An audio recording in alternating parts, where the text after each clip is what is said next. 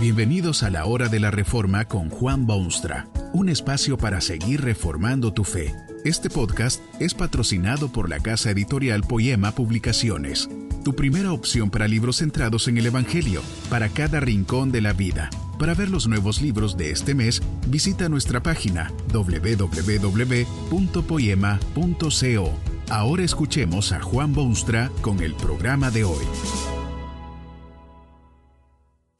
Esta conferencia se titula ¿Qué dice la Biblia del día de descanso? Y está basada en las palabras bíblicas de Éxodo 20, 8.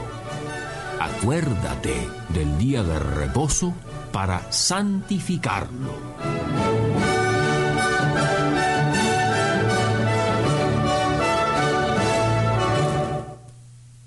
El día del descanso está en serio peligro en estos tiempos. El hombre se está olvidando peligrosamente de que es el día no solo del descanso, sino también el día de Dios. En su ley santísima Dios no solo recomienda que el hombre descanse uno de los siete días, sino también afirma que ese día es reposo para Jehová tu Dios, y que bendijo el día de reposo y lo santificó. Observe usted si los hombres están observando esta orden divina.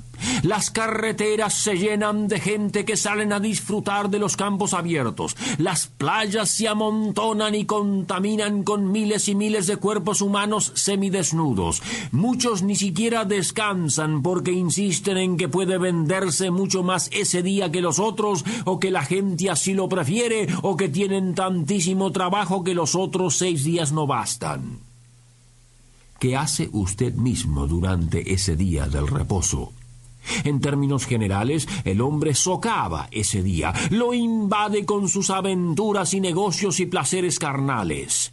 ¿Qué dirá Dios desde los altos cielos al ver lo que la humanidad ha hecho con su día, bendecido y santificado y designado como día del descanso?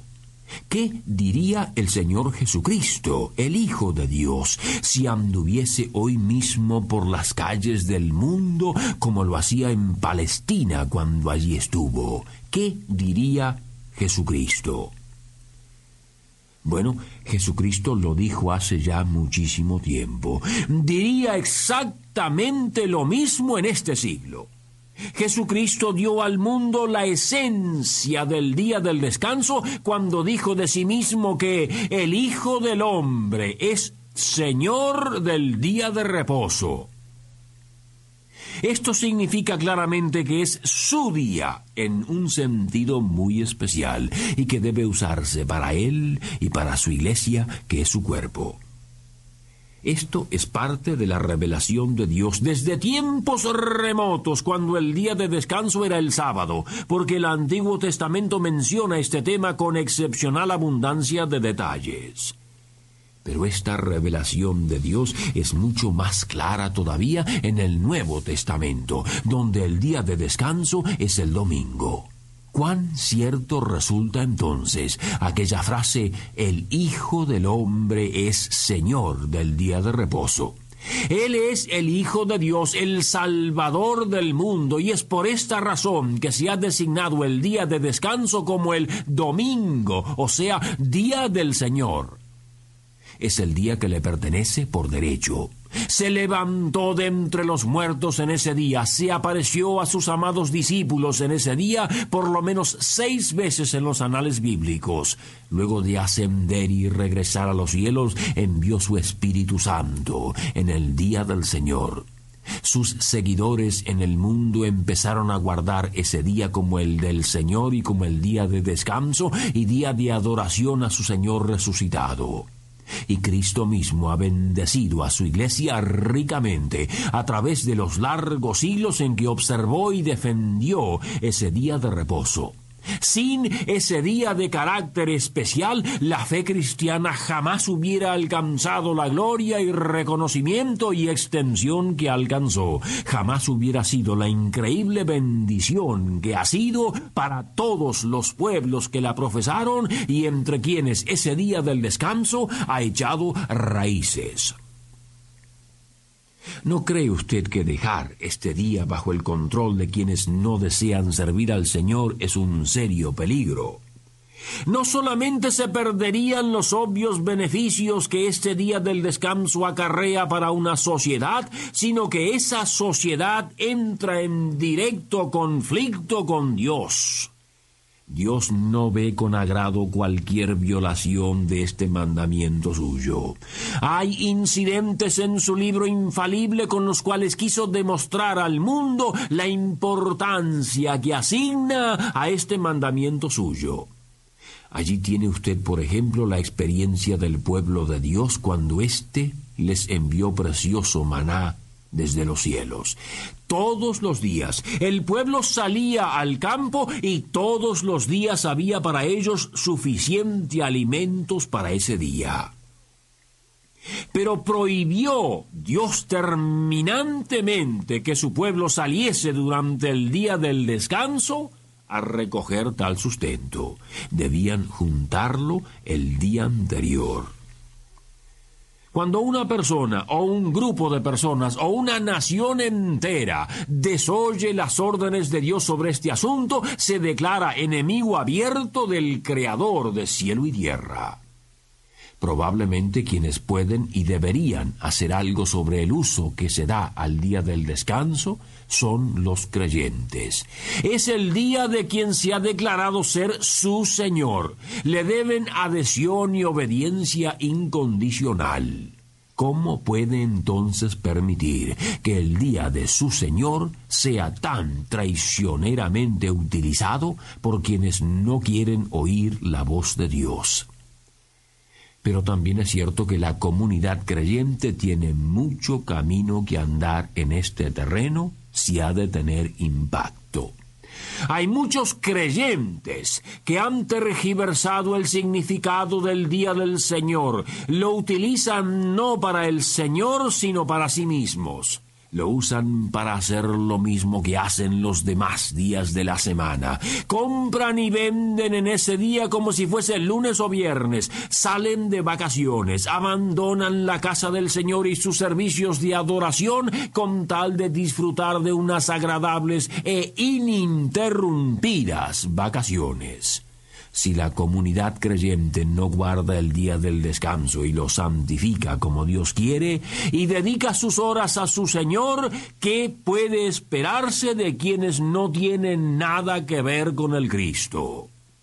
No deja de ser cierto que si se pierde el día del descanso, será probablemente la culpa de los creyentes que se negaron a guardarlo con su conducta y defenderlo con su verbo.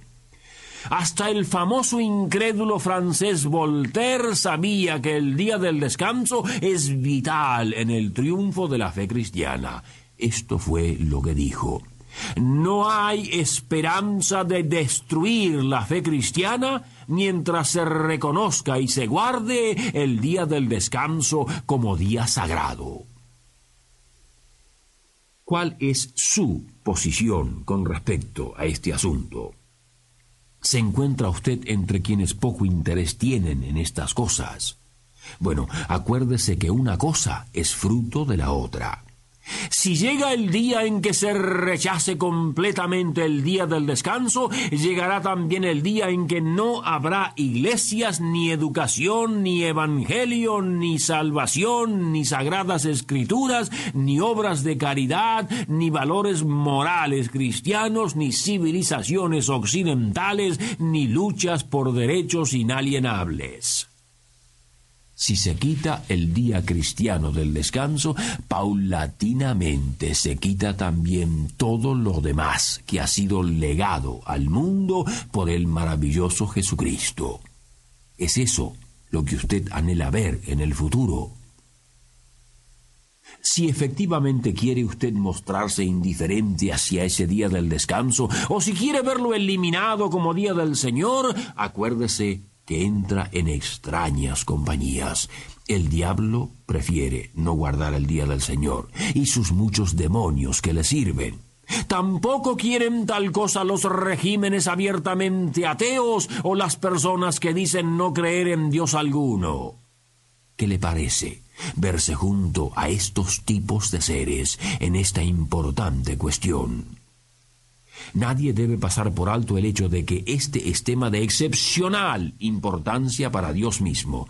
Dio a publicación diez mandamientos en su ley, diez grandes principios fundamentales que deben gobernar la vida y conducta de sus criaturas en el mundo han sido designados como guardián del orden moral que Dios ha establecido en su mundo y por ello cada uno de estos mandamientos es idénticamente inexorable. Uno de esos principios fundamentales es, acuérdate del día del reposo para santificarlo. Es parte de la misma ley que prohíbe el homicidio y condena el ateísmo y rechaza la mentira y trata de impedir el adulterio. Tiene el mismo castigo que esas otras leyes en caso de desobediencia. Quien viola el día del descanso es delante de Dios tan culpable como quien mata a su prójimo. Ambos han quebrantado la ley de Dios y ambos deben recibir el mismo castigo. Usted ve entonces que una sociedad que abusa del día del descanso está condicionada a los juicios divinos. Un día de cada siete es día de descanso, el día del Señor. Esto equivale a decir que cada siete años que se vive se ha vivido un año entero de domingos.